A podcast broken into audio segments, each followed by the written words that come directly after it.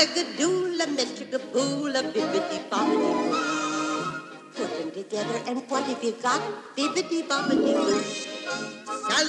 Sejam bem-vindos ao Bib de Bob de Cast, o seu podcast sobre o mundo mágico da Disney. Eu sou Manuela Elias e olha, eu fiquei até na dúvida se eu ainda sabia fazer essa abertura aqui hoje, hein? Ah, nossa, que saudade, gente. Verdade. Foi, foi um baita hiato dessa vez, né, Manu? Foi, a gente passou acho que quase um mês aí sem postar episódio, gente. Nesse Ah. meio tempo, eu casei, eu fiz, fui pra minha lua Perfeita. de mel, muitas coisas aconteceram. Já estamos aí, né, com, com viagens reservadas para a terra do rato com bigodes, do rato com uma boina. Boa. Gente, vai ter episódio sobre a Disneyland de Paris aqui com vocês, porque se tudo der certo e o Coronga nos permitir, estaremos indo lá nesse mês de março do ano que vem, eu e meu digníssimo, e aí a gente vai contar tudo aqui no relato de viagem maneiro para vocês. Ai, amo. E é isso que a gente quer, né, amiga? Mas é, amiga, eu, amiga, a gente tá tão desacostumada que eu nem falei meu nome, né? meu Deus, olha eu que já fui indo e não fui voltando. Quem é você, garota? Ai, meu Deus. Enfim, vamos lá. Eu sou a Fernanda Schmutz e a Scarlett Johansson declarou que está aberta a temporada de caça ao rato. É verdade, é verdade, gente. quanta treta que tá dando esse negócio Tinha tanta coisa para contar que a gente já. né? É. lançamentos de grandes blockbusters da Disney. Mas, claro, antes da gente entrar em toda essa treta, nós vamos falar sobre Viúva Negra, o primeiro filme aí e último filme da Scarlett no MCU. Se não ia ser, agora com certeza vai, depois dessa briga gigantesca dela com o rato. É, É, inclusive, já parece que o pessoal da DC tá sondando ela. Eita, Warner. Eu tô achando o máximo. Que eles não perdem uma chance, cara. Eu não sei se é Eles verdade. Eu vi perdem. que tava rolando esse rumor aí. Não sei se Já é verdade, mas pensou? porque eles cataram James Gunn, inclusive. É, Vejam Esquadrão sim. Suicida. Esquadrão Suicida foi sensacional. Esquece aquele filme horroroso de 2016, minha gente. Esse Esquadrão Suicida é hilário, doido, irreverente, histérico da melhor forma possível. Então, O É, Esquadrão divertido. Suicida. Esse é o Esquadrão. Não é que eles fizeram isso, né? Esse é o Esquadrão Suicida. exato. Ai, amiga, eu tô boladíssima com essa polêmica da Scarlett Johansson na Disney, assim como eu estou boladíssima com esse filme. Então, Uhum. acho que sem mais delongas, nós já podemos aí começar falando um pouco mais sobre sinopse. É isso, produção? É pra lá que a gente vai agora? Pra sinopse? Eu acho que, né? Pode ser. Vamos contextualizar aí, Fê. Conta um pouco pra gente, assim, da sinopse de Viúva Negra.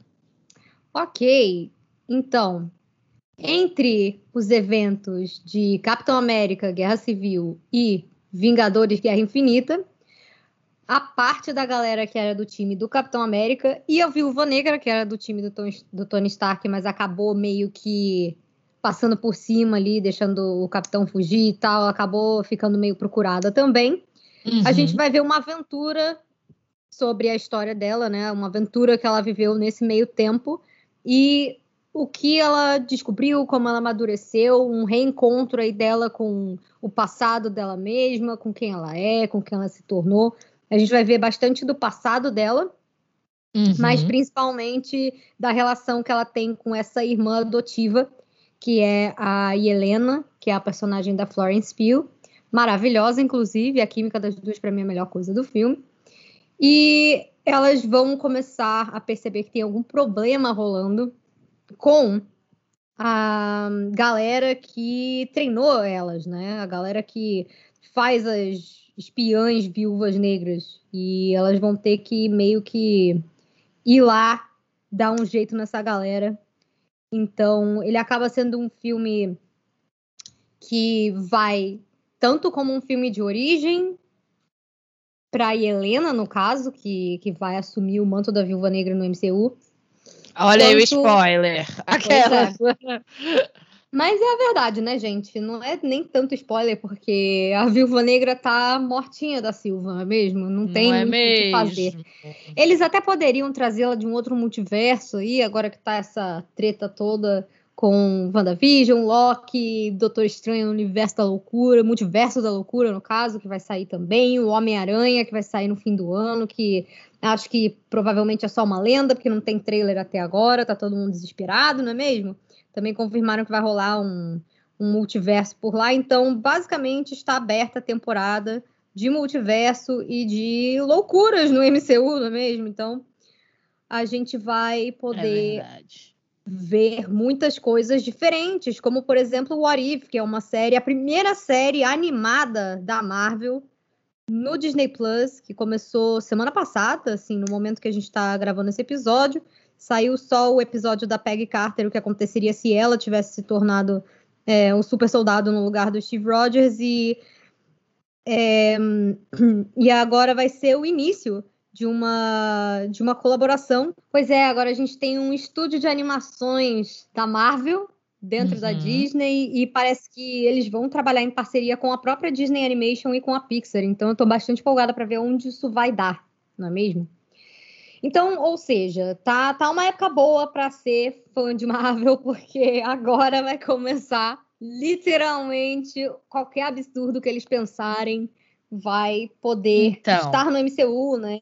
Com tudo isso com Pois essa é. coisa toda do multiverso. Então, mas Eu- infelizmente eu acho que a Scarlett não volta não, porque ela tá numa briga Não, agora azedou, né? Ah, Azedou. azedou, azedou 100%. Azedou 100%. A própria Disney disse que não, não quer, não, não, não tá afim, não topa e não vai aceitar. E ela ia fazer uma. Ela ia participar de alguma série, né, era, amiga? Alguma coisa assim, Hum, que, eu tipo, não lembro.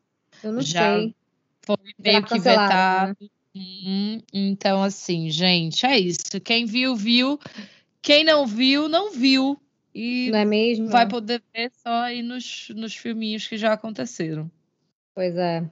Bom, enfim, mas é, tem muita coisa legal que a gente pode falar sobre o que tá rolando no MCU agora e o que vai rolar nos próximos anos. A Disney, principalmente através do Disney Plus, está abrindo ainda mais Uhum. o- a marca, né? Expandindo mais ainda as produções da Marvel. Então agora você vê, a gente já vai ter.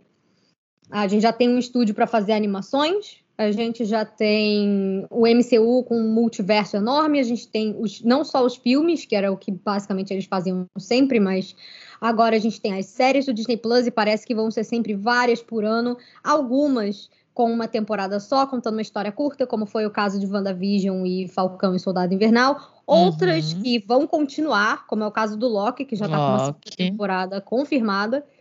Né? E além disso, a gente ainda vai ter a série do Hawkeye, né, do Gavião Arqueiro, que estreia ainda esse ano, segundo a Disney, com o Gavião do Jeremy Renner treinando a Kate Bishop, que vai ser a nova Gavião Arqueira também, e provavelmente vai estar em o que eles fizerem de próximo dos Novos Vingadores, porque faz todo sentido ser esse o futuro. A gente já tem Uhum. vários personagens aí para participar disso e que inclusive estão aí na série, né? Como por exemplo os dois filhos da Wanda e do Visão, que também podem fazer parte. A gente tem o Homem-Aranha, a gente vai ter a Kamala Khan, que é a Miss Marvel, que vai ter a, pró- Eu a própria série animadíssima. Amo essa personagem, amiga. eu É maravilhosa. a gente tem um Homem-Aranha jovem, se eles quiserem. Não sei como é que vai ficar as questões de direitos e tal para botar nos Jovens Vingadores, mas se não rolar, pelo menos já vai ter aí bastante gente legal e eles podem sempre trazer mais personagens. A gente vai ter, além disso, uma série da She-Hulk também no ano que vem, inclusive Uhum. com a maravilhosa da Tatiana Maslany, que eu amo. De Orphan Black, ela é tipo a mulher que fazia tudo sozinha, sabe? Ela era todas as personagens, ela produzia, Ai, se ela tinha escrito também, mas aquela mulher é um espetáculo e ela que vai ser É. a She-Hulk. A gente vai ter já também o Mark Ruffalo confirmado nessa série. Tem muita coisa. A gente também tem filmes que vão sair que tem essa carinha diferente, uma coisa meio não esperada, né? Então a gente vai ter o Shang-Chi agora em setembro, se eu não me engano, ou outubro. Acho que é setembro, filme novo, Shang-Chi trazendo aí um novo personagem. A gente vai ter também, que mais? É, Os Eternos no final do ano. A gente vai ter. Eles estão trazendo muita gente. A gente já tem um filme confirmado aí que vai ser o equivalente ao Capitão Marvel 2, que vai ser uma mistura com algumas personagens. Falaram, inclusive, que a Kamala vai estar nesse filme também, então isso parece muito bom. A, uhum. gente vai ter de filme também Guardiões da Galáxia Volume 3 e o especial de Natal do Guardiões da Galáxia, que eu tô empolgadaça para ver. Sim. Que eu adoro o que o James Gunn faz com esses personagens. Um, Cara, tem mais coisa, mas eu juro que no momento eu não tô lembrando. Tem a série não, do Moon tem Knight. Tem muita coisa. Tem muita coisa. E eles estão trazendo coisa. muito personagem que a gente não viu ainda. Parece hum, realmente hum. que eles vão dar um, um certo freio aí nos Vingadores clássicos. Eu acho que de tudo que a gente vem vendo, eu acho que o máximo que a gente vai ver mais vai ser o Thor do Chris Hemsworth no Thor Love and Thunder com a com a Thor da Jane Foster também, então a Natalie Portman vai voltar. Então a gente vai começar a ter essas coisas que eram meio inesperadas, né, para o MCU, agora que a gente encerrou a fase 4 e. É, na verdade, não, agora que a gente encerrou a fase 3 e o Viúva Negra foi o primeiro filme da fase 4. Agora a gente vai ter muito mais universo cósmico, muitos personagens diferentes. Vai ter um filme todo de Wakanda, agora que, é, infelizmente, o, o Chadwick Boseman morreu. Eles retra vão retrabalhar tudo. E, é. e agora vai chamar Black Panther Wakanda Forever, então ele vai trazer muita coisa legal envolvendo todo o universo de Pantera Negra, outros personagens que a gente gosta muito. Então, para mim, inclusive, Pantera Negra é o filme da, do MCU com o universo mais interessante, é um dos melhores filmes da Marvel para mim. Então, tô bem animada para ver o que vão fazer com isso. Para mim também. Eu uhum. amo Pantera Negra, eu acho fantástico. Ele é icônico. Nossa, o filme foi muito bom. É um dos filmes que eu mais gosto de rever.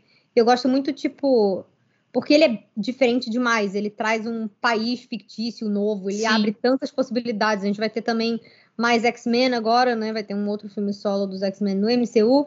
Não estou muito empolgada, porque vai ser o John Watts que dirige os filmes novos do Homem-Aranha, e ele adora fazer os filmes nota 6, como o John muito bem diz.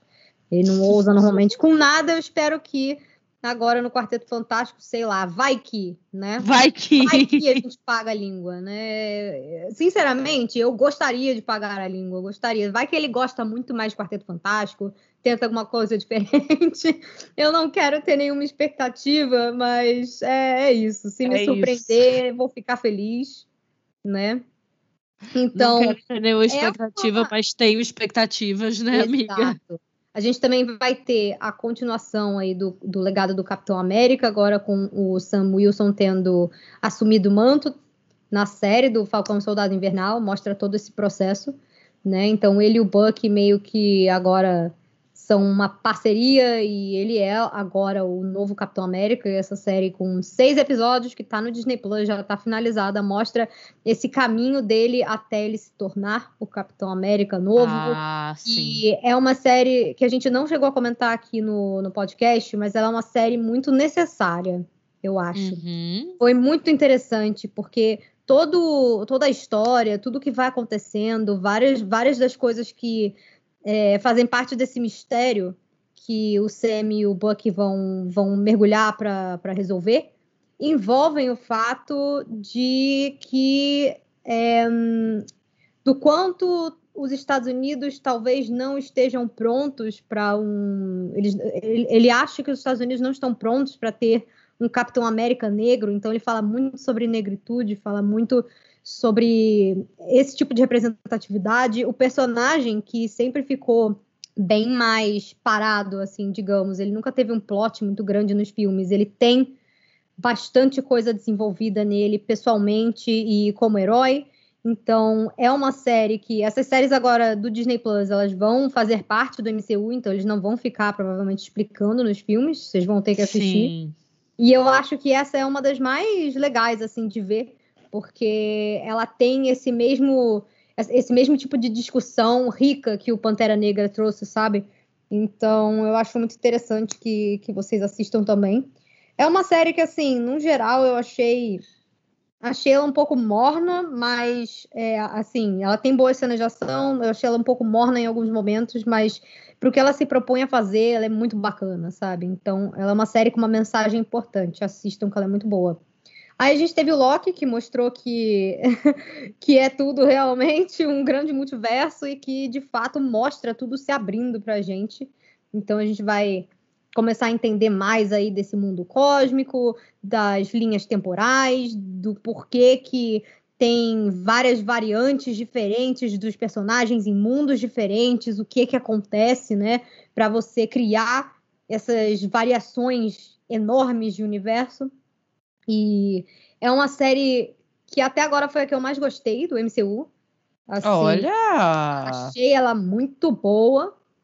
Os episódios são incríveis. Eu achei que, da forma como ela foi se desenvolvendo, é uma série que te deixa na ponta da cadeira o tempo inteiro.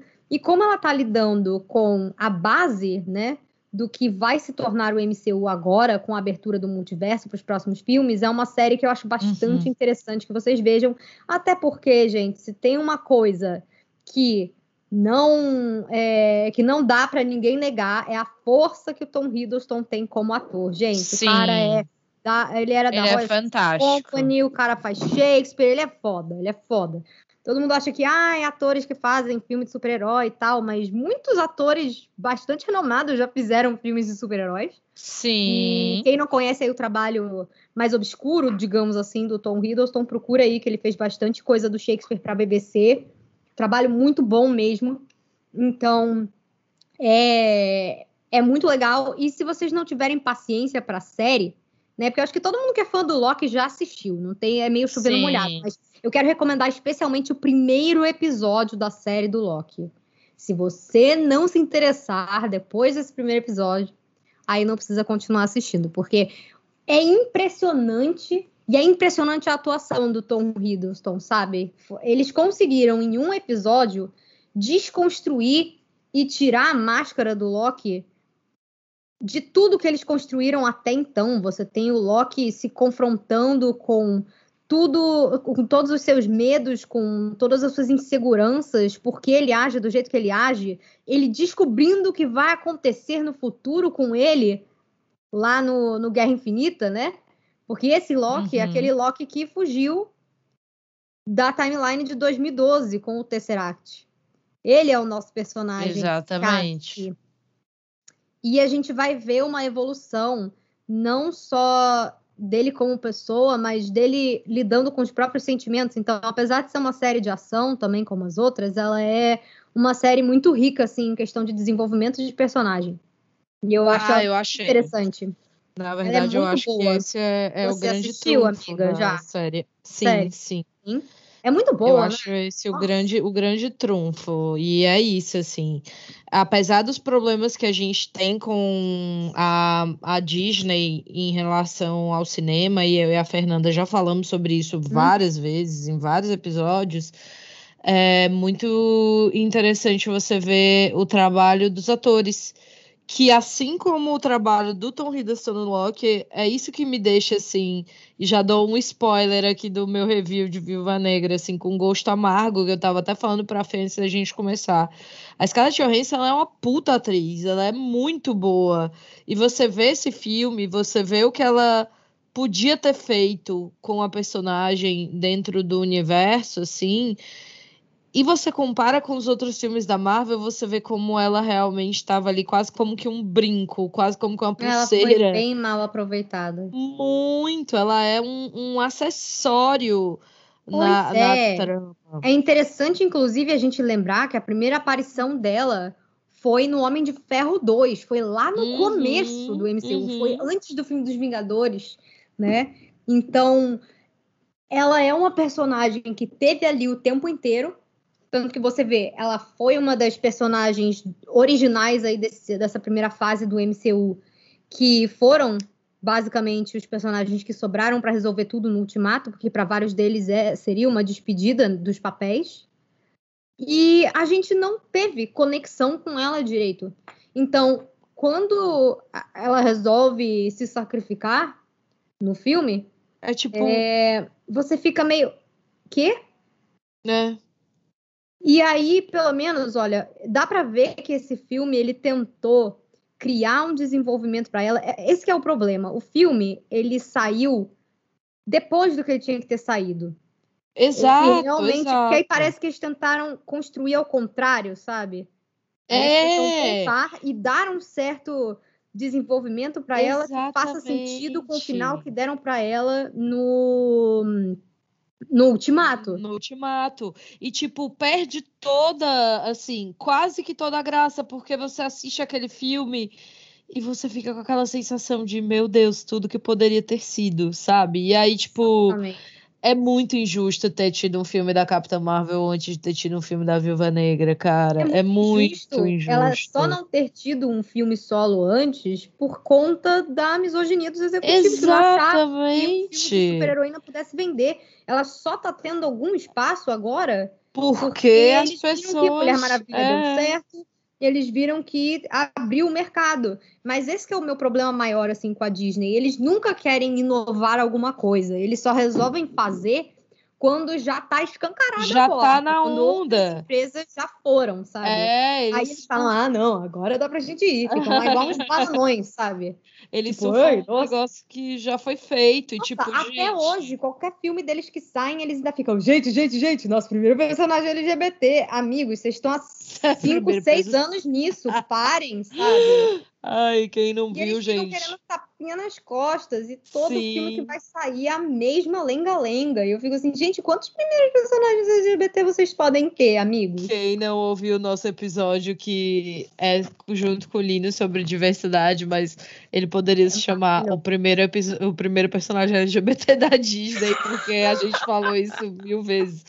Foi o episódio que saiu antes desse, vocês podem ouvir. Exato. Mas é muito doido pensar nisso, né, amiga? E como mulheres, eu acho que isso se intensifica, porque você teve Thor, você teve é, três filmes do Thor, você, você teve. teve três exatamente. Do... Você teve três filmes do Homem de Ferro, você teve três filmes do Thor, você teve dois filmes do Capitão América, América antes.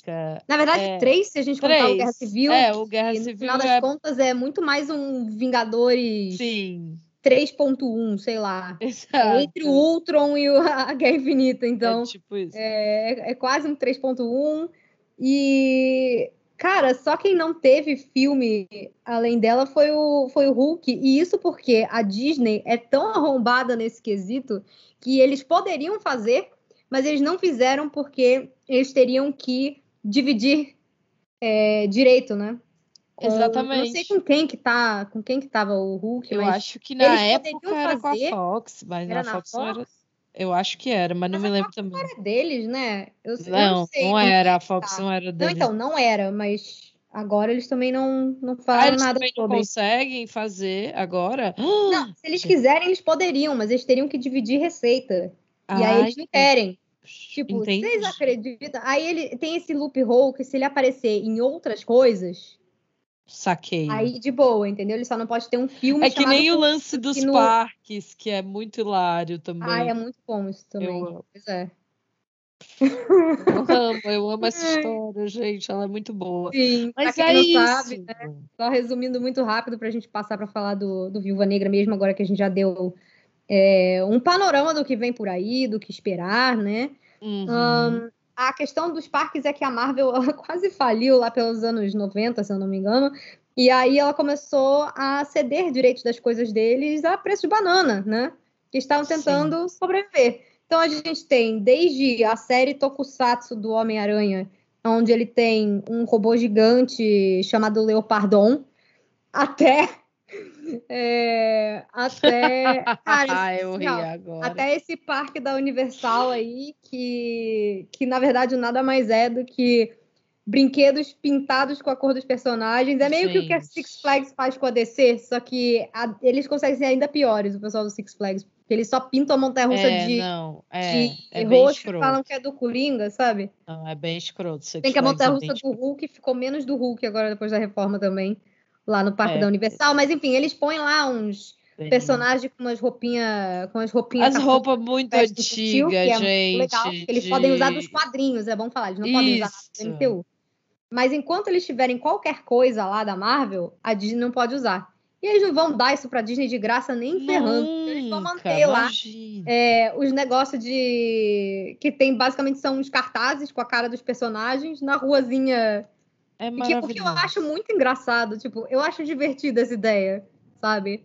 Mas ao mesmo tempo, eles ferraram a Disney. Eu acho isso muito engraçado. É maravilhoso, é Né? muito escroto e é muito bom. escroto, eu é amo. muito bom ao mesmo tempo. Tipo assim, hahaha, toma essa. É, é tipo Mas isso. enfim. Mas é a isso. negociou esses direitos de uso nos- da, da imagem dos personagens nos parques e ela basicamente vendeu, porque o acordo ele é vitalício enquanto a Universal tiver qualquer coisa da Marvel no parque em Orlando.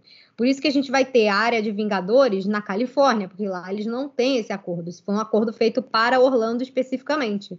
Então é por isso que o máximo que eles podem ter lá é Guardiões da Galáxia, porque são personagens que não têm nada a ver com os que aparecem lá no, na Universal. E tem essa coisa de que personagens da mesma família, tipo, ah, você, você não pode usar um X-Men que não tá no parque da Universal porque ele é da família dos X-Men e eles têm coisa dos X-Men, sabe? Então eles têm os Uhum. Vingadores. Então a Marvel, acho que uma parte disso também é para eles poderem expandir. Então eles estão começando a pegar um monte de personagens desconhecidos, porque isso deu muito certo com os Guardiões nas mãos do James Gunn, né? E criando essa brecha para poder ter coisas desses personagens nos parques depois, em Orlando. E enquanto isso, eles vão fazendo a área lá na, na, na Califórnia, em Hong Kong e, Paris, né? E onde puder, né? o Eles hotel, vão. né? Que você estava falando É, eles vão abrir um hotel dos Vingadores lá também. gente, Ano é uma loucura. Eles pegaram um hotel que eles já tinham e aí eles transformaram nesse hotel chamado The Art of Marvel, onde eles chamaram, eles já eles tinham um hotel que, se eu bem me lembro, era o Hotel New York. E aí eles transformaram nesse grande, nesse, eles chamaram artistas do mundo inteiro para comissionar trabalhos relacionados à, Marvel. Então ele é E- quase um Art of Animation por dentro. É, amiga. Tem os só vários sketches só e da coisas de Marvel. personagens. Só É que só da Marvel, é isso? isso. E aí ele tem, ele tem assim, o quarto, porque a Disney sempre faz um redesign dos quartos, né? O quarto é a Uhum. coisa mais bonita e ele é meio adulto assim, porque Ah. a Disneyland de Paris é uma das Disneys que vai menos criança e ele é um resort Uhum. moderado. É. Então ele é super bonito, assim, ele é bem, ele tem uma cara meio modernosa, sabe? Tipo a cara que a Disney dá pros, tá dando para os quartos novos. Teve gente que não gostou, mas eu adorei dos incríveis no Contemporary, não sei se você chegou a Hum, ver. eu não vi ainda.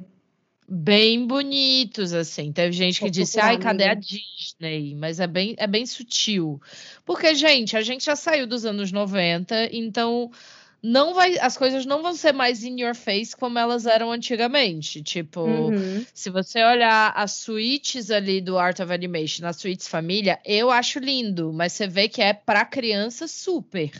E a Sim. gente vem falando que a Disney tá cada vez mais olhando para o jovem adulto, para aquela Exato. pessoa entre 30 e 40 anos, que vai de casal, vai fazer que nem eu, vai de Ou lua vai de com a mel pra família, Disney. tipo, um irmão, uma irmã, os É, amigos, vai fazer uma viagem amigo. curtir e embarcar nessas coisas que, É.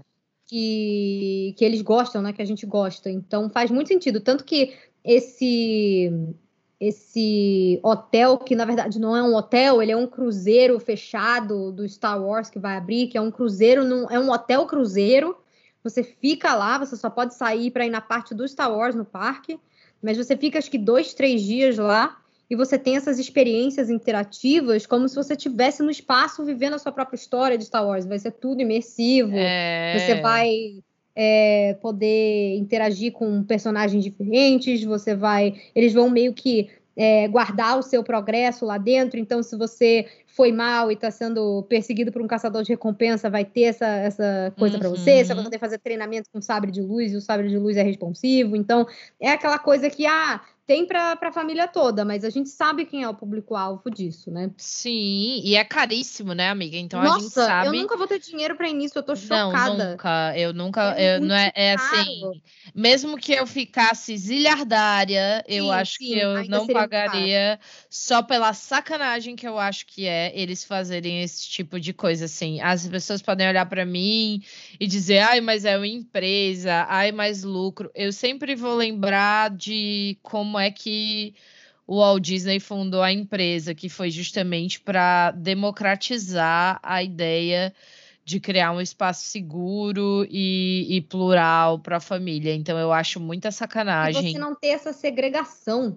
Exatamente. Né? E aí Inclusive, eu acho. isso me lembra, amiga. É... Desculpa até te interromper. Não, imagina. Um discurso lindo que eu ouvi a Whoopi Goldberg fazer na D23 de 2017, quando ela aceitou o Disney Legend dela. Ela Ai, falou amo. sobre isso, que ela e a família, eles não tinham dinheiro e eles tinham um sonho de ir na Disney.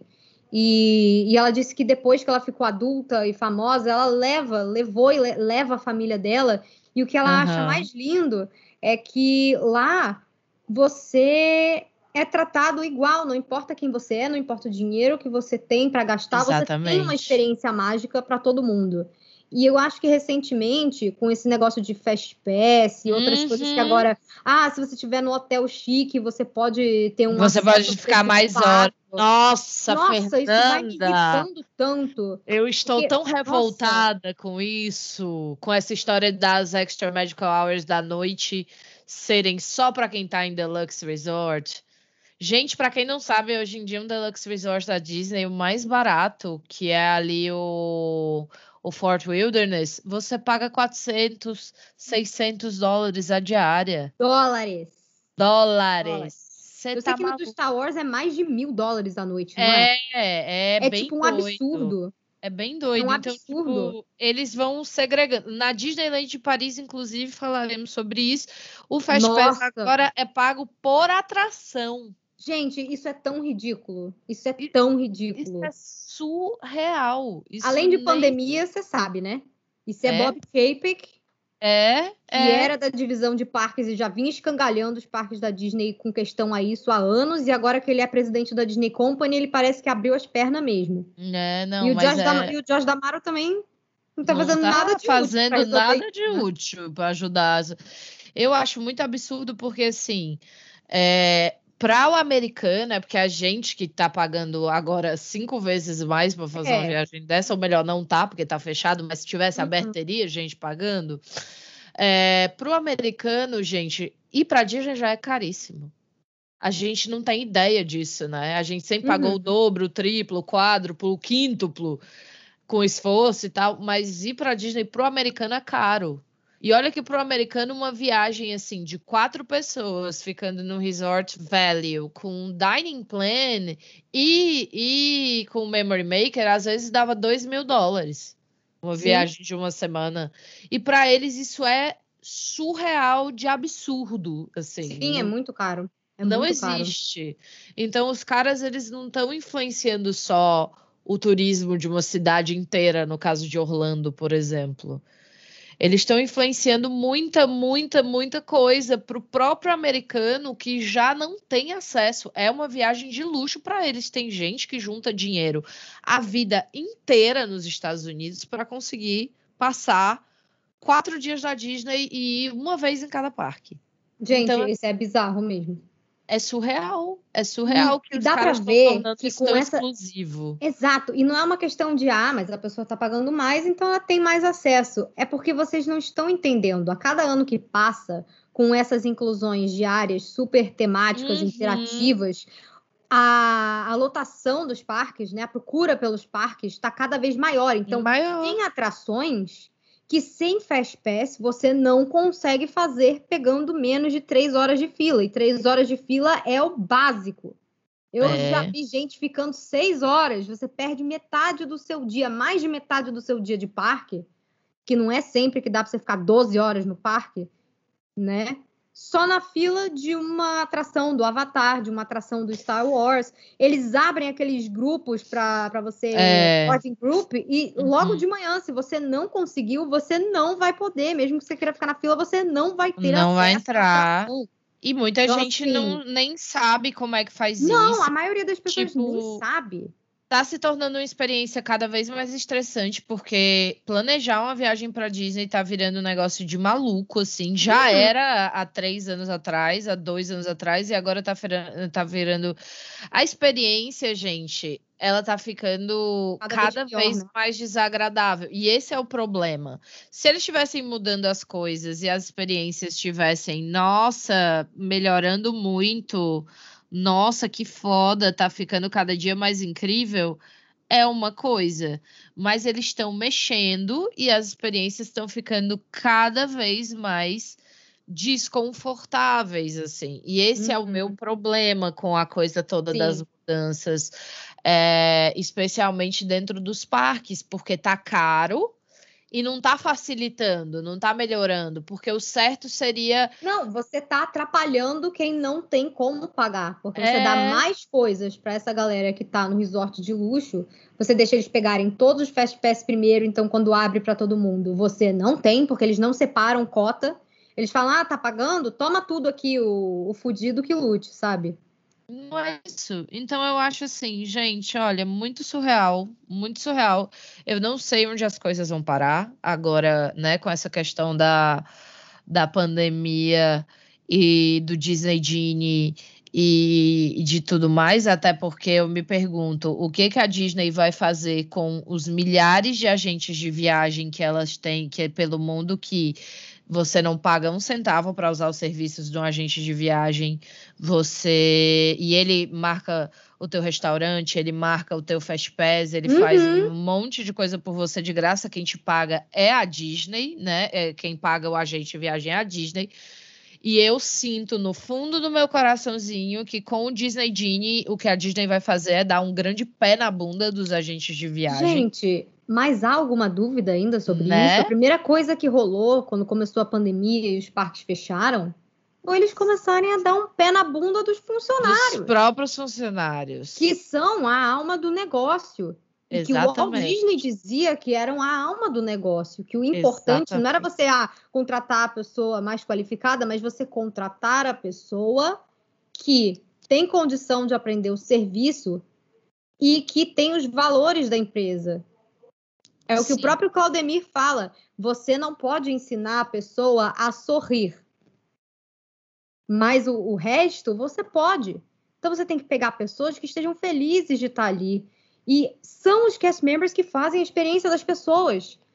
Exato. Não adianta dizer que não, porque a atração não funciona sem as pessoas, os atendimentos em restaurante, a organização nas ruas cheias para parada, show de fogos, tudo, tudo só funciona com os cast members e eles estão sendo tratados igual lixo desde que a pandemia começou.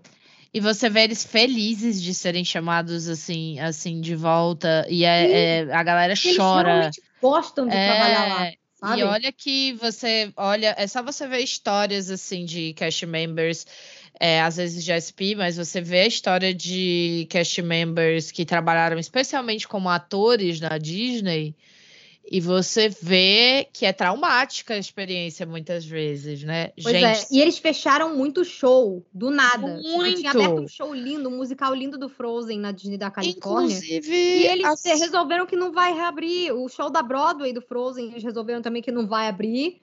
Então, assim, eles estão... Agora o NBA Experience, que entrou no lugar do Disney Quest lá no, no Disney Springs, uhum. também não vai reabrir. Um negócio novo que abriu há pouquíssimos anos. Ah, não, não vamos mais abrir, não.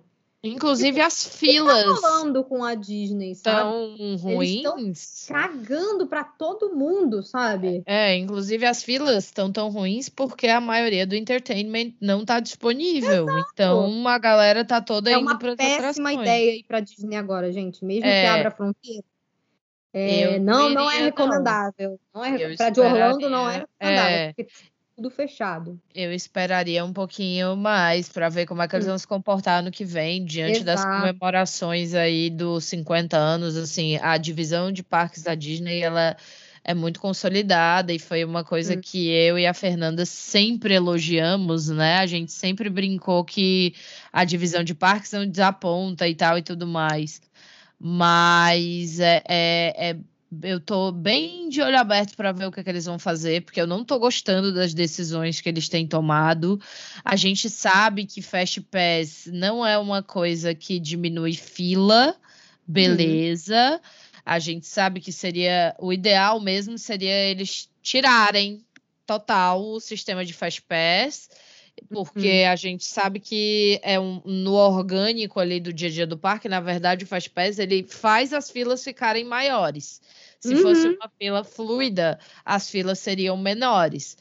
É. Mas eu estou muito curiosa, porque assim, essa iniciativa deles darem só meia hora antes do parque abrir para quem se hospeda em hotel Disney, mas darem duas horas depois do parque fechar para quem se hospeda em hotel de luxo, né? Essa coisa deles começarem a cobrar fast pass individual lá na França, que é uma coisa que eu acho que nos Estados Unidos não cola, porque eu acho que o americano, americano não vai pagar. Não aceita bem isso aí, não vai aceitar, só se eles quiserem realmente enfiar na jugular do turista estrangeiro que vai uma vez na vida e vai pagar para ir nas etiquetas tudo de fast pass. Uhum. Mas é, é, eu acho que é um, um, é um move, assim. É, é uma um... sacanagem, porque esse é, é o tipo sacanagem. de decisão que escangalha a experiência é da maior sacanagem. parte dos visitantes. Então, é assim, eu acho que é direito das pessoas que estão podendo pagar um caro ter alguma vantagem. Mas isso uhum. é tema para um outro podcast, senão a gente vai ficar aqui até Não, e a gente já mudou totalmente o assunto, gente. Sim, sim, totalmente. Sempre, mas é Basicamente, porque... esse episódio virou um episódio sobre é, Marvel na Disney e o que tá rolando e o que vem por aí, né? É, então, atualizações com pitadas de Viúva Negra. Mas é isso, amiga. Agora vamos, vamos falar de Viúva Negra, amiga. Nossa opinião de Viúva tá Negra. Aqui um tempão, né? É verdade. eu falei, vamos fazer um episódio de 40 minutos, Fernanda. Já deu 40 mais de 40 minutos. minutos deu né? agora. Tudo ah! bem. Vai, amiga. Olha, a gente falou um pouco sobre o que é o filme, a gente falou um pouco da, da Viúva Negra no universo da Marvel, mas aí para a gente chegar ali na, naquela parte gostosa, o que que você achou do filme, amiga? Conta para nós. Eu gosto de muitas coisas nele. Foi um filme que eu me diverti assistindo e que tem ótimos momentos. Uhum. Inclusive, a, a parte inicial, que é o flashback da infância da Natasha, estabelece a relação dela não só com a irmã, como com esses pais adotivos, uhum. muito importante para o que vem depois. Eu tenho um problema e uma felicidade com esse filme, assim. É, no caso, vamos resumir assim, né? Uhum. Eu gosto muito quando o filme tenta focar na parte humana dos personagens e a relação entre eles, porque a gente não teve tempo de ver desenvolvimento direito da Natasha no MCU, quanto Sim. pessoa, o que, que ela sente. A gente viu um pouquinho de nada disso no. Que é Infinita, se eu não me engano, né? É... Foi. Com a questão dela em querer ter filhos e não poder, e enfim. Mas a gente não viu o desenvolvimento pessoal dela. Ela sempre foi retratada como, ai, a mulher fodona, a mulher gostosa. Uhum. Então ela estava sempre em situações que ou eram facilmente sexualizáveis, né? Ou então ela estava ali, tipo, fazendo número, mas ela nunca tinha o espaço dela direito, sabe? A gente não conheceu direito essa personagem. E tudo, eu me lembro que eu adorava ela nos filmes e eu pensava, poxa, queria tanto poder ver um filme mostrando como que ela saiu né, da, da Rússia e acabou indo para o lado dos Estados Unidos e se, se, tornou uma vingadora. E eles acabam até mencionando isso no filme. E de eu levinho, acho que isso, é. para mim, seria uma história mais legal e um tipo de coisa que eu queria que esse filme fosse se ele tivesse saído antes, porque a Natasha merecia uma origem. Esse filme, ele finalmente vai explorar alguns dos traumas e das questões dela, que eu acho incríveis e foram feitas de forma muito legal. Mas, infelizmente, ele não só tá na hora errada, porque a personagem já morreu, então tem um, um limite que você pode fazer, tem um monte de buraco que eles querem tapar. Então, assim, não é nem que seja incompetência do filme, não, porque eu me diverti com o filme.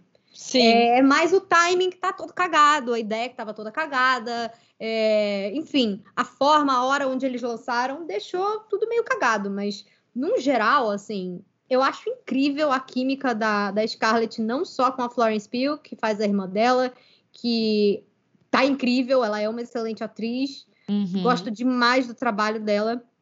E faz parte dessa coisa da Marvel também dar uma renovada, porque esses atores que estão com ela desde o começo, o cachê deles é gazilionário mesmo, né? Então, chega um ponto que você renovar com um personagem, com um ator que não é tão star power quanto a Scarlett Johansson, o Robert Downey Jr. e, sabe, o Chris Evans, por exemplo, você consegue, eles conseguem economizar dinheiro, né? Que no final das contas é isso, né? No final tudo acaba se resumindo a dinheiro. Então, né? Bem ou mal. Tanto que esse processo, toda essa treta toda que vai rolar, que, que, que tá rolando da Scarlett processando a Disney, a gente já vai explicar para vocês também o que é que tá realmente acontecendo, qual foi o motivo e o que a Disney tá alegando, o que a Scarlett tá alegando. Mas só pra gente continuar a falar do filme, eu gosto muito dos personagens originais eles são super losers de uma certa forma, ou então é muito legal porque a relação entre eles, eles são tão diferentes que fica hilário. Você tem, por exemplo, o Guardião Vermelho, que é esse personagem do David Harbour, que é amamos, uma amamos, caricatura amamos. absolutamente espalhafatosa do Capitão União Soviética, né? Que seria o equivalente do Capitão América. Você tem a Rachel Weisz fazendo a mãe delas, que é completamente estoica, então enquanto você tem o David Harbour exagerando, você tem a Florence Pugh é, de saco cheio, sem querer interagir com eles e só enchendo a cara e ficando puta porque todo mundo sacaneou ela. No final das contas, ela foi quem mais se ferrou, porque ela era criança quando aconteceu toda a treta lá com a família.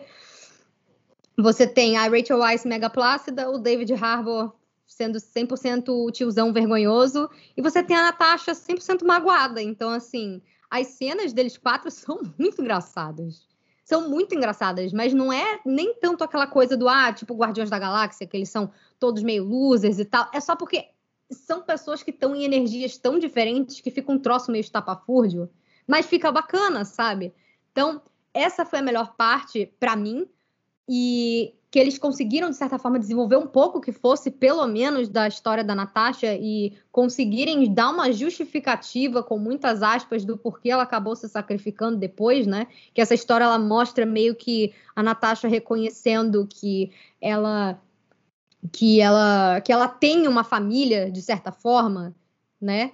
Que essa primeira experiência que ela teve com família, a gente tem como ver esse passado, ver a experiência negativa que ela teve, ela achando que ela teria que ficar sozinha sempre e ela reencontrando essas pessoas, eles acabando se convergindo, se convergindo num momento muito aleatório e a forma como ela depois vai voltar para os Vingadores com esse outro pensamento que ela expressa tanto no Guerra Infinita quanto no Ultimato.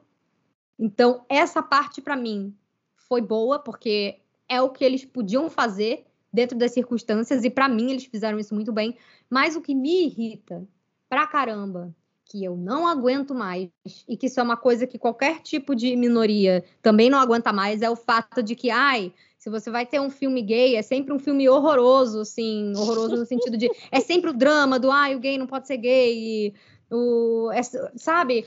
O, o, a questão negra é sempre só o racismo, você não tem uma representatividade que vá além disso, sabe? E isso é uma coisa que vem me incomodando um pouco. Exaustos. Porque já teve Mulher Maravilha 1 e 2, já teve Capitã Marvel, já teve é, Birds of Prey, já teve um monte de filmes. É, a Disney, para variar, tá chegando por último, e ela acha que no terceiro ato ela virar a história toda e fazer um plot batidaço que envolve as mulheres é, estarem sendo oprimidas por um homem branco rico, vilãozão, e reduzir tudo a ah, toma essa aí, patriarcado, nós vamos dar um soco na sua cara. É, é muito pobre, sabe? É o tipo de ai, história amiga, que, ai, porque todas as mulheres concordar. estão sendo hipnotizadas, estão sendo controladas, as viúvas todas. O cara vai lá e é, ele bota um feromônio que. Ele bota Nossa, um negócio no implante feromônio, O feromônio é. dele não deixa que elas batam nele, aí ele vai meio que. Ah, ele vai vira a mão na cara, tipo. E aí a personagem que é mó fodona, nunca precisou de nada. A mulher enfrentou o Thanos, gente. Tá apanhando de um, de um velho gordo com, com problema de colesterol, claramente, sabe? É, não faz sentido nenhum. Não faz sentido nenhum O moço ali claramente, é, ele não faz nada. Ele manda todo mundo fazer as coisas para ele. Ele tá sentado lá na mesinha dele e tá lá batendo na Scarlett Johansson na mal moral, sabe? Ai, e eu assim, ah, porra. Aí você tem aquele momento que, ai, elas têm que falar sobre como elas foram é, removeram todos os órgãos reprodutivos delas e que isso é um grande é, absurdo, nananã, é, com todo um discurso de que ai, mulheres que não podem procriar são, são quebradas, são defeituosas, tipo, Sim. vai tomar no cu, sabe? Nenhuma necessidade de fazer isso.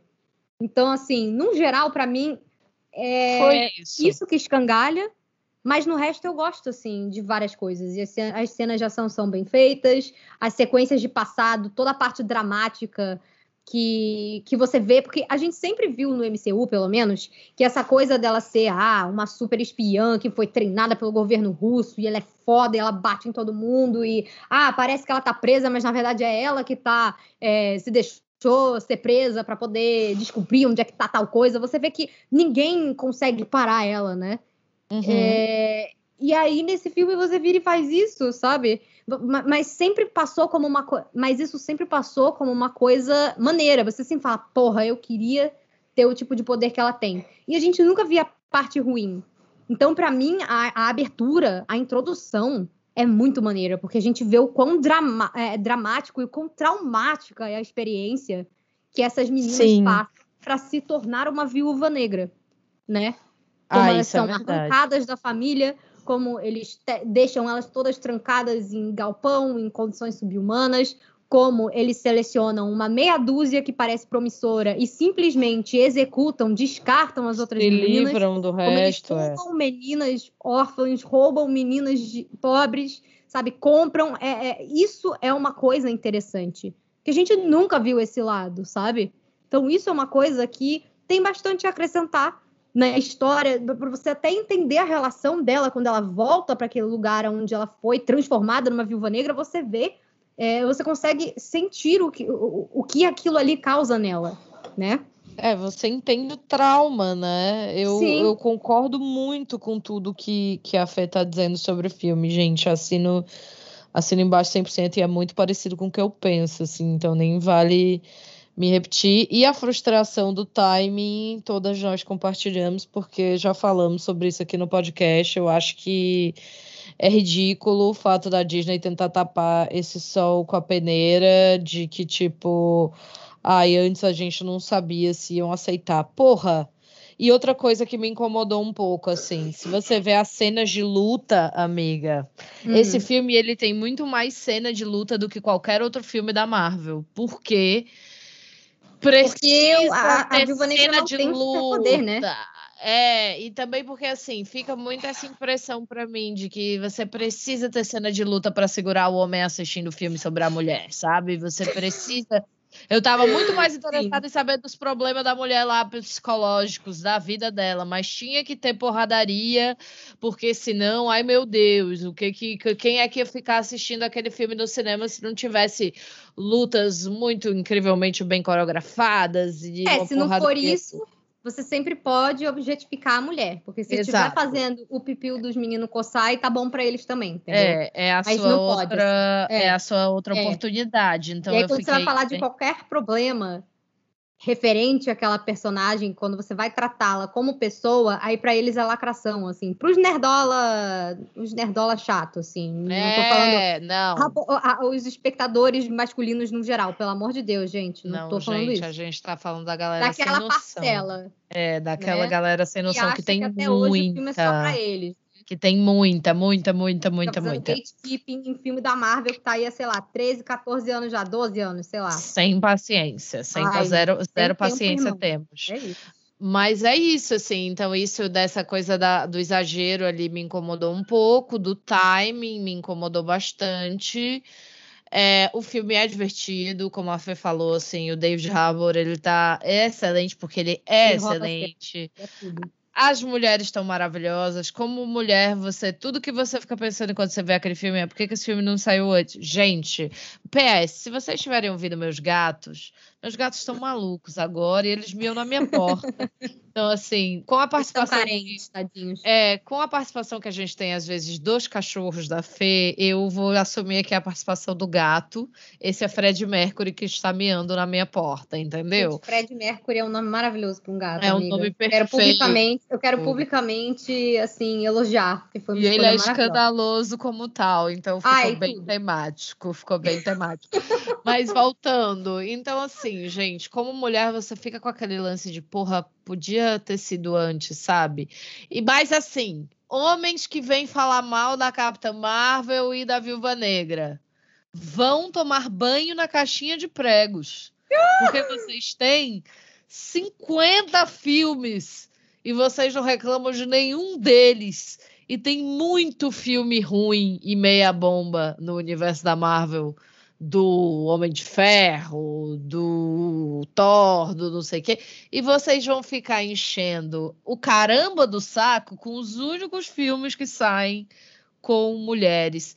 Até parece que vocês não sabem entender a- as, as limitações do contexto, não é mesmo? Porque quando Mas saiu Mulher que não Maravilha. sabe mesmo, não, amiga. Tu sabe, né, amiga? O que, é que eu espero das pessoas? Quando saiu Mulher Maravilha, eu estava lá no cinema chorando. Eu também, cara. Chorando. chorando. Dizendo, ai meu Deus, por que, que não veio antes um negócio desse pra Amiga. gente? Qual foi o momento pra você, assim? Já que a gente tá falando de um filme de super-heroína e o Mulher Maravilha foi o primeiro grande filme de super-heroína, assim, é, moderno, que abriu um espaço pra, pra gente ter mais. Você se Uhum. lembra o que, que foi que, falou, que você falou, que você pensou quando você estava vendo Mulher Maravilha que você falou, caraca, por que a gente não tinha isso? Cara, amiga, assim, de cena do filme, você diz? Não sei, qualquer coisa assim quando você assistia o filme. Cara, eu acho que era toda a sensação de que a história de uma heroína que eu acompanhei nos quadrinhos de alguma forma, é, tava, ela estava sendo retratada ali com, Uhum. com o mínimo de dignidade, amiga. É tão nivelado por baixo. ela não era um brinco, ela não era uma pulseira, ela era. A gente não tinha o shot da bunda dela só depois na, na Liga da Justiça, com É. o Inominável, que, que Eu não vale a pena vi, mencionar, aquele diretor escroto, não é mesmo? Isso aí. Quando ela vem viu o corte oficial da correndo. Liga da Justiça? Eu não assisti a Liga da Justiça, amiga. Você não assistiu, não? Não Amiga, olha, sendo muito sincera, o Zack, o Zack Snyder adora um exagero, né? É uma coisa que não é para todo mundo. É, eu não sou muito fã do Zack Snyder, porém, a versão dele que saiu recentemente da Liga da Justiça, infelizmente, dá um banho. Na outra Olha! Isso então, porque o filme tem quatro horas e tem um monte de Ah, coisa caramba. que não tinha necessidade. Que o entendi. Zeca olha ele fala: putz, isso aqui tá muito maneiro. Vamos colocar. e aí você tem um shot fala- de uma flecha, de três minutos, uma flecha voando, sabe? Melhor que um besouro rola bosta. Ele fala: tá todo Ah, mundo em casa, rola vamos, vamos real. lançar um, um longa de quatro horas, né? Mas, amiga, foi aquela cena dela correndo. Você lembra da cena dela correndo contra as trincheiras? Ai, que sim, não esse, esse mostra, momento. tipo, a bunda, o peito dela, mostra ela correndo, assim. E a Gal Gadot, eu acho que ela merecia um prêmio de mulher do ano só pela aquela cena, porque ela tá com uma fúria no CGI em volta, mas ela tá com ódio, ela tá com uma Sabe o que cara eu mais de... gosto Agora que eu comecei vou... a chorar? É aquele momento em câmera lenta que vem a bala, ela para a bala com o bracelete, depois ela coloca o escudo na frente e fica todo o exército inimigo metralhando ela ali e ela vai avançando Caramba. sozinha. Cara, aquilo ali pra mim eu falei assim, gente, tá aí, nunca, nunca antes visto Vi. Num blockbuster por mim. É, Então, e tipo, as pessoas... falei, ah, então é assim que os meninos se sentem vendo o filme Sentem. desse vizinho. Hum, É, legal. porque as pessoas maneiro. olham pra gente e ficam tipo, ah, mas. E eu digo, cara, é o que a gente tem. As pessoas estão fazendo filme de herói há 50 anos.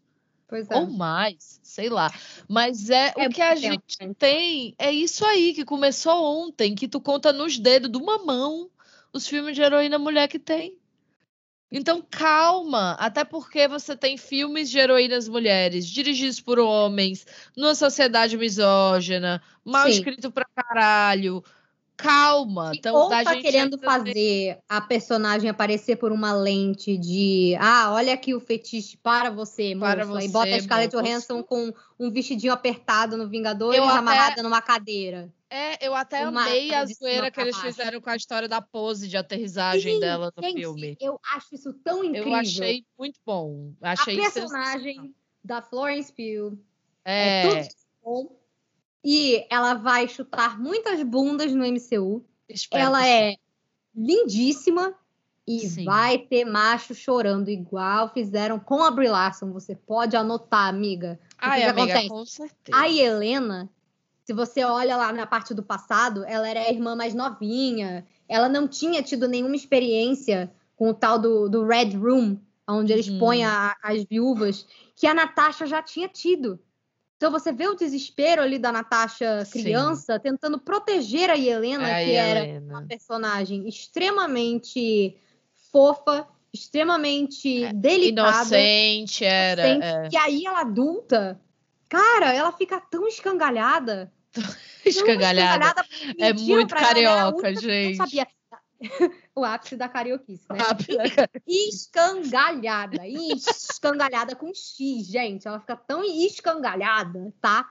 Que ela tá o tempo todo ou puta da vida, ou zoando todo mundo, ou enchendo a cara de uísque. É, o Ela trauma. Ela um virou o trauma. ela não tem um traço ali do que dessa feminilidade, dessa sensualidade que Nada. os caras esperam de personagens femininas, porque enquanto a Arlequina estava lá sendo filmada, Ai, trocando ai. de roupa no primeiro Esquadrão Suicida, com uma calcinha entochada na bunda e eles chamando Pronto. aquilo ali de uniforme, tava bom, né? A Quando a diferença é essa. estava fazendo a pose na roupinha apertada, amarrada na cadeira, tava bom, né? Mas, amiga, é isso. Mas, a nossa, a diferença. Capitã Marvel não sorri. Que absurdo. Ela não tem um decote. Que absurdo. Mas É, a não. diferença é essa. A a diferença é essa. Se vocês quiserem entender a diferença de você ver um filme feito para o male gaze, para o olhar masculino, Sim. e você quiser ver a diferença de um filme feito para exaltar aquela personagem, é só vocês assistirem o Esquadrão Suicida primeiro e morrerem por dentro um pouco, porque é horrível, e Aves de Rapina depois. E você pode, inclusive, ver o Esquadrão Suicida 1 e o Esquadrão Suicida 2. Porque É que esse eu ainda a não Arlequina vi, é aí eu não exemplo- podia. Amiga, você vai adorar. Vou Esse filme tá assistir, muito bom. E a Arlequina, cara, uma coisa que eu acho incrível, assim, é uma coisa que eu achei incrível nesse filme.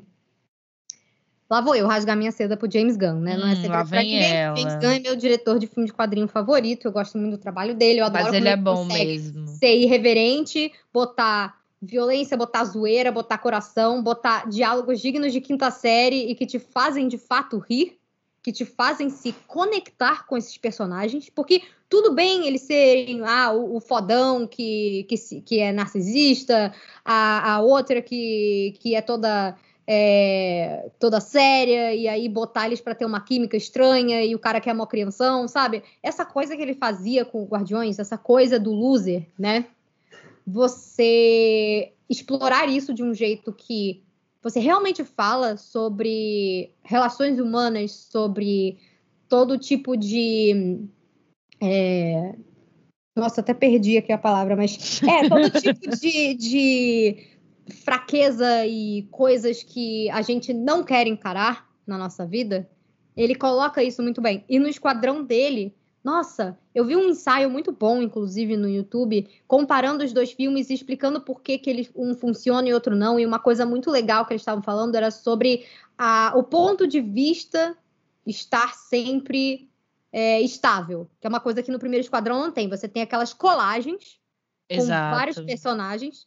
E aí você vê as coisas, cada cena pelo olho de um, e aí nada faz sentido, sabe?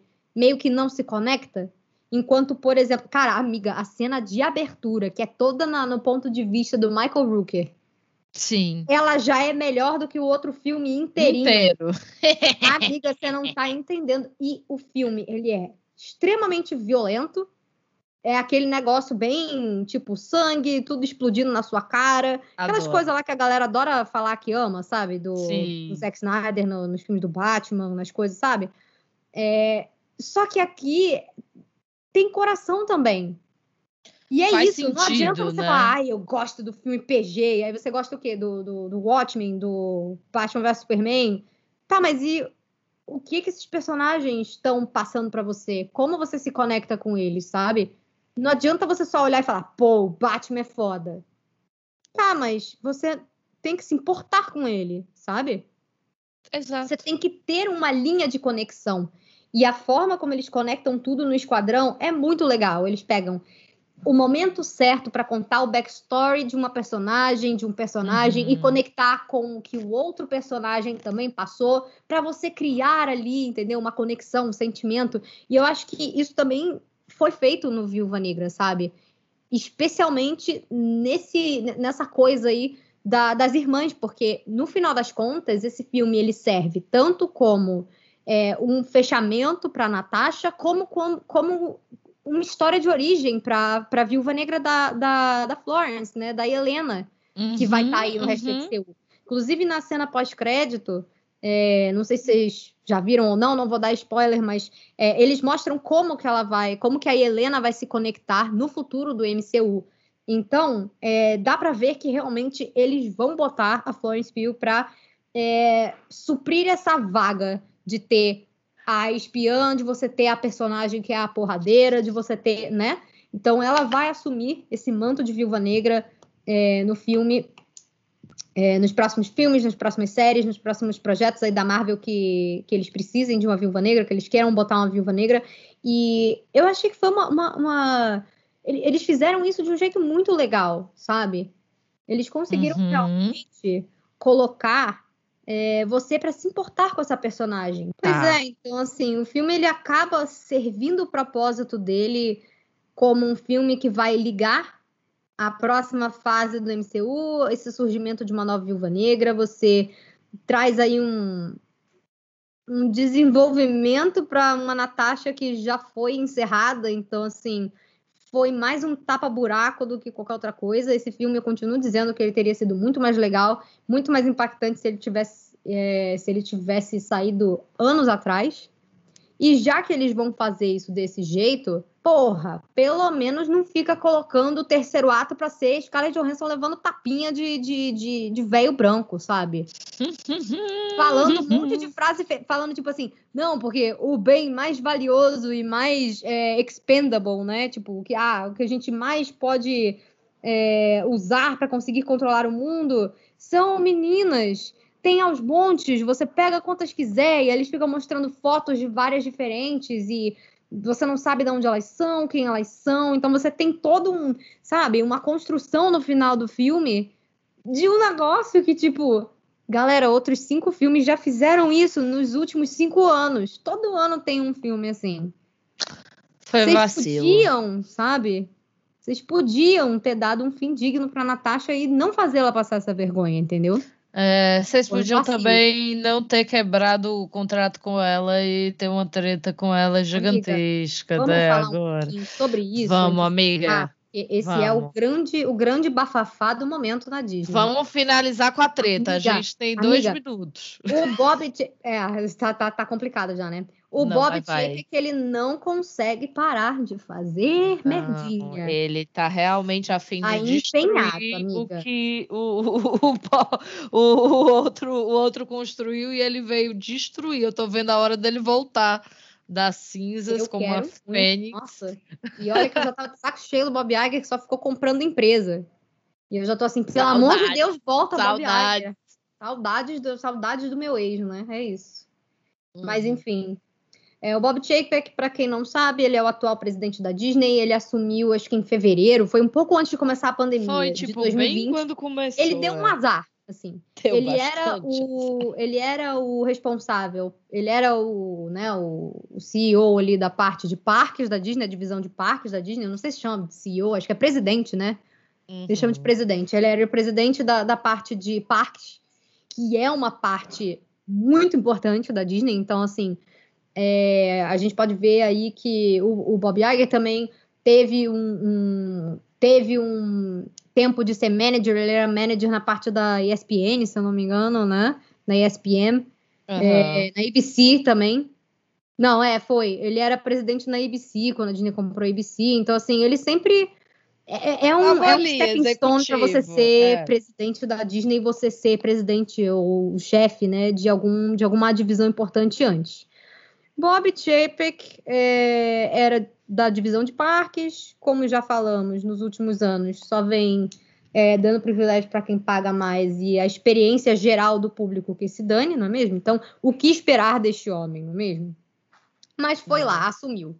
Começou a pandemia, Bob Iger voltou para auxiliar ele nesse momento de crise. Chegamos em 2021 e agora, por exemplo, quando deu essa treta dele, eles estavam segurando o Viúva Negra, porque ele era para ter saído no cinema em maio do ano passado, maio de 2020. Ele só Exato. foi sair agora em maio de 21. Que eles estavam, inclusive, tentando adiar, eles iam adiando mês a mês, para ver como ia ficando a pandemia, não rolou. E eles falaram: não, Viúva Negra não vai sair no Disney Plus, ele vai sair nos cinemas. E por que, que é importante a gente falar sobre isso? Porque esses atores, especialmente esses do MCU que estão desde o início, no contrato deles, como eles são grandes astros e estrelas, eles têm porcentagem de bilheteria. Né? Porque tem a pessoa que vai lá e que é fã do ator, da atriz e que uhum. vai porque é a atriz que está no filme. Sim. Por que, que, vocês acham que, que, por exemplo, quiseram colocar a Scarlett Johansson de, de robô japonesa no lugar de botar uma atriz japonesa? Porque a Scarlett Johansson que vai trazer a galera para ver um Ghost in the Shell, por exemplo, a pessoa que não é fã de anime, que é a maior parte do público, ah, olha, um sci-fi com a Scarlett Johansson, aí a pessoa vai lá e assiste. Deu, deu merda? Deu merda. Foi certo? Não exatamente, mas é isso, assim. Você tem essas estrelas que são muito bem pagas, porque eles são os grandes influenciadores do mundo, no final das contas. Tem gente que vai ver um filme só porque quem nunca, sabe? Que você fala, pô, ó, o filme novo aqui do, do The Rock. Adoro The Rock. Eu uso ele sempre de exemplo porque ele é o mais carismático e o mais bem pago atualmente.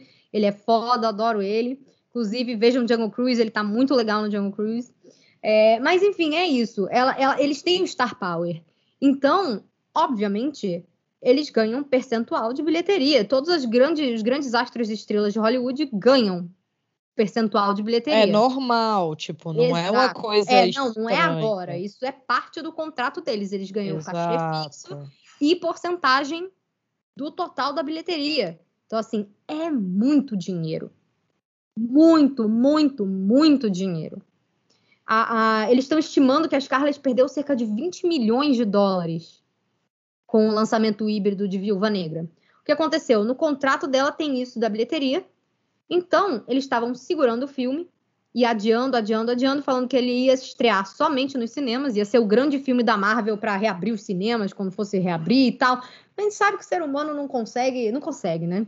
É, é isso. O ser humano, no geral, ele não consegue. Então a pandemia continua durando, que as pessoas não aquietaram a bunda em casa, não é mesmo? É isso. Aí, aí. a gente está há quase dois anos nesse chove não molha, com vacina, sem vacina, todo mundo fudido, entendeu? Continuamos em casa. Óbvio que chegou um ponto que eles resolveram que iam lançar. Só que Bob Chapek, aquele danadinho, não contou nada com Scarlett Johansson. E, e, o que aconteceu? Eles lançaram Viúva Negra nos cinemas e, ao mesmo tempo, no Disney Plus com o Premier Access, que é aquele valor que você pode pagar para ver antes no conforto de sua casa, no seu catálogo, por, poxa, uma bagatela de 70 reais. Que, novamente, pau no cu do rato, não é mesmo? Não vou pagar esse valor, não, anjo. Gente, olha, sinceramente, pode ser a versão de ouro do filme. Eu não quero. 70 reais para ver um filme digital na plataforma, sendo que depois de, sei lá, um mês vai estar disponível para a galera, de graça, quer dizer, incluso no preço da assinatura. Ah, rato, vai ver se eu tô na esquina. Mas enfim, tiraram lá um grande dinheiro, não é mesmo? Mas começou a dar treta porque a Scarlett começou a pleitear que, por conta do filme ter saído ao mesmo tempo no Disney Plus, e isso foi uma coisa que ninguém previa que fosse acontecer, não tinha nada no contrato dela que incluísse porcentagem no Disney Plus. E ela sentiu que ela foi prejudicada nessa parte da bilheteria, porque muitas pessoas escolheram pagar para assistir em casa pela segurança, pela pandemia.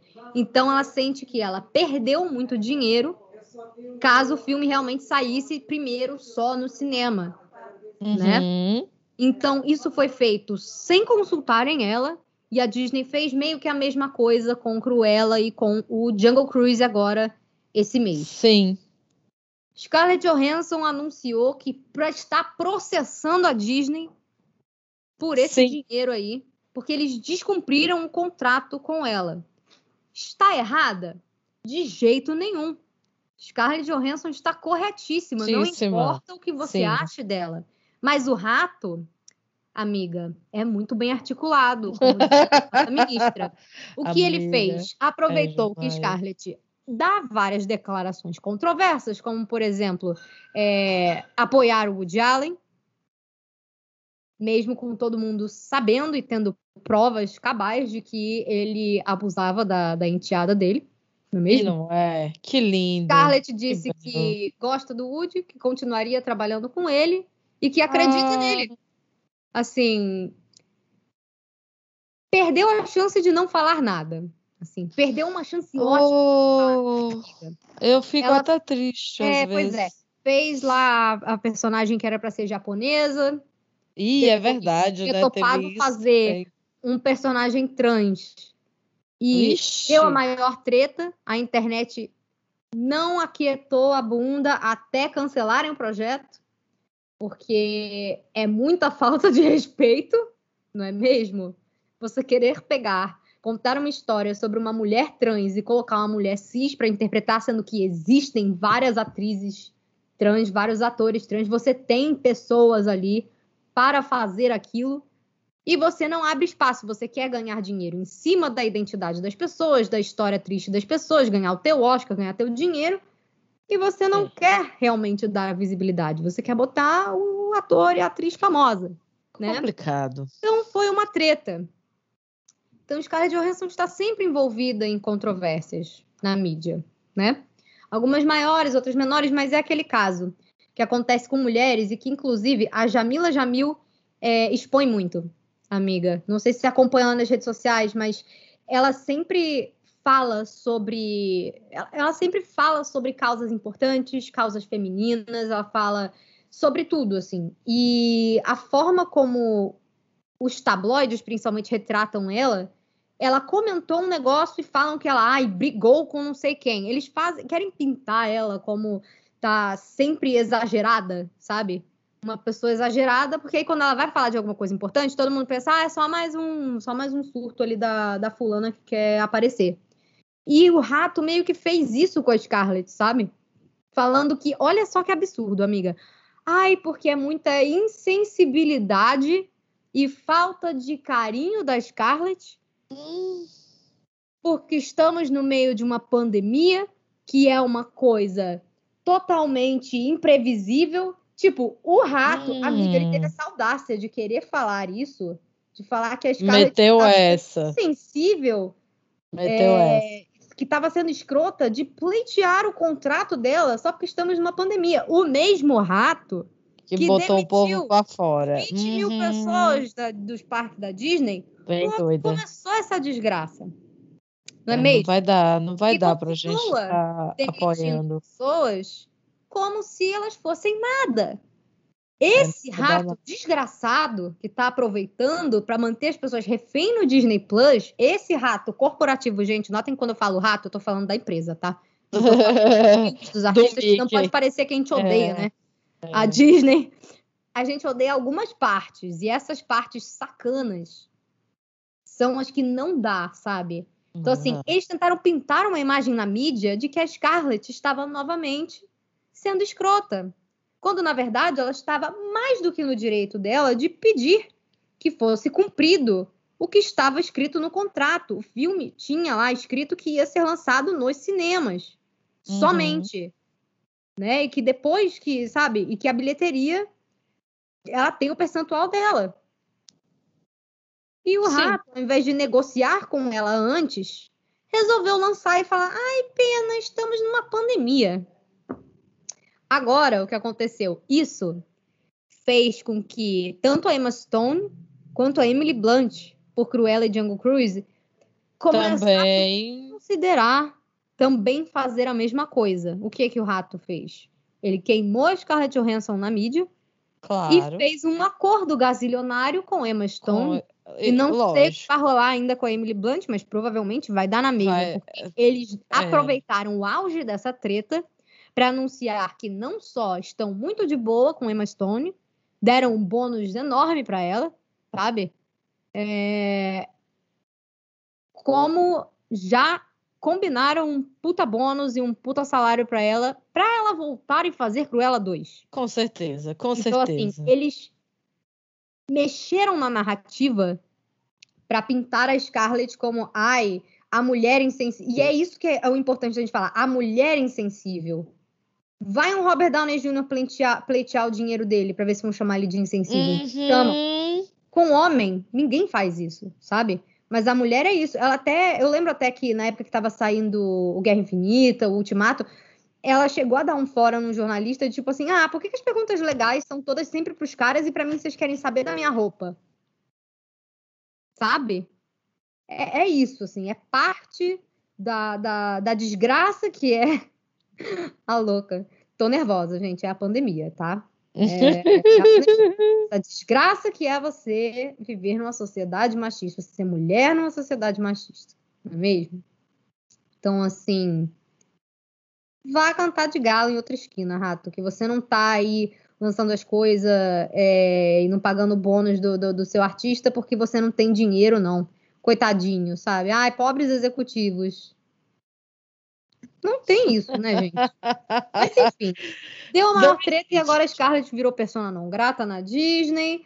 E aparentemente o pessoal da Warner tá sondando ela pra fazer parte do DCU, porque eu adoro que eles não perdem um segundo. Eles é muito bom. não, tipo, meu amor, deu a treta do James tempo, Gunn. É. O rato peidou na farofa. Na mesma semana, James Gunn contratado para dirigir Esquadrão Suicida na Warner. Quem perde é tempo é isso. é outra gente. Essa treta do James Gunn a gente vai analisar num outro momento quando a gente tiver aqui um episódio sobre Guardiões da Galáxia. Mas agora. Ai, eu quero! A Vocês querem? Manda e-mail pedindo, manda comentário, gente. Guardiões da Galáxia é. São os meus comfort characters, assim, Ai, da eu Marvel. Amo. Eu amo muito eles, são meus losers favoritos.